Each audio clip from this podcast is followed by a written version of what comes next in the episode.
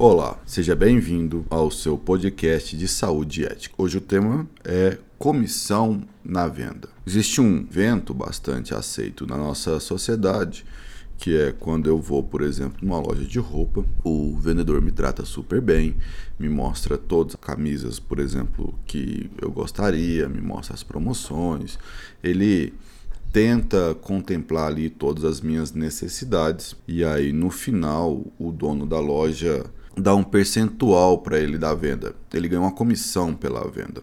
Dessa mesma forma, quando eu vou numa loja de eletrodoméstico, o vendedor que está ali tenta contemplar todas as minhas necessidades, me escuta e ele ganha comissão por isso. Vamos ir trabalhando, vamos aumentando a complexidade.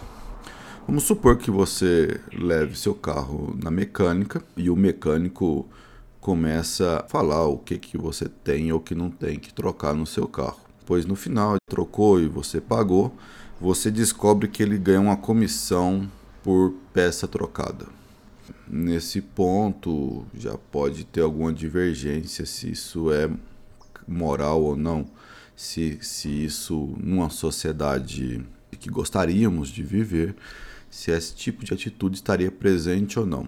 Avançando um pouco mais e entrando no nosso tema principal, vamos supor que você vá a uma emergência, o médico pede uma série de exames e aí você, depois de realizar e pagar a conta, descobre que o médico ganha por exame solicitado.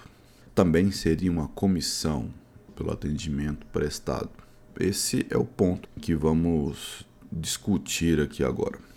O Código de Ética Médico, sendo como um ponto de partida da nossa discussão, ele veda ao profissional o exercício mercantilista da medicina. Nunca li uma obra muito extensiva do que, que seria isso. Fica assim muito assim no vago, no imaginário. Mas em seguida, ele veda a interação com indústria farmacêutica, com ótica, com qualquer ou qualquer organização que se destina à fabricação, manipulação, promoção, é, de produtos de prescrição médica, qualquer que seja sua natureza. Em seguida, ele veda o exercício simultâneo da medicina e farmácia, obter vantagem pelo encaminhamento de procedimento, prescrição, comercialização de medicamento e tudo mais. É interessante porque, veja bem, quando o assunto é um comercial mais pleno, como a compra de uma camisa, como um restaurante, nos causa pouco desconforto. Essa relação em saber que a pessoa que nos atende, a pessoa que nos indica, ganha comissão por aquilo que ela faz. É, vai existir aqueles que até defendem isso, fala que isso é bom, que isso acaba agregando ao serviço. O americano adora esse tipo de coisa, adora esse tipo de coisa. Só que na hora que a situação vai ficando um pouco mais séria, vai virando a troca de um carro, a manutenção de um carro, né? Me parece que o desconforto já aumenta quando descobrimos que a pessoa que está indicando a troca, ela ganha por isso. Quando chega numa questão extremamente séria, o que o nosso maior bem, que seria a nossa vida, aí então se deflaga com, imagino eu quase unânime, o desconforto em descobrir que aquela pessoa ganha é, um, um percentual por isso. Mas veja bem, pode existir aqueles que, que vão falar assim, não, mas é, eu estou usando plano de saúde, tanto faz para mim se pedir um exame ou se pedir 10 exames. Para esse, é bom lembrar que a conta é sempre você que paga. Pode, não pode ser de imediato, mas esse valor vai ser sempre rateado entre os usuários do plano e isso vai acabar refletindo até no aumento do plano. Então, é um embrólio muito grande. Mas aí eu te pergunto: poderíamos aceitar esse tipo de, de situação em que o médico ele ganha comissão por exame pedido? Fica esse ponto para reflexão como funciona hoje.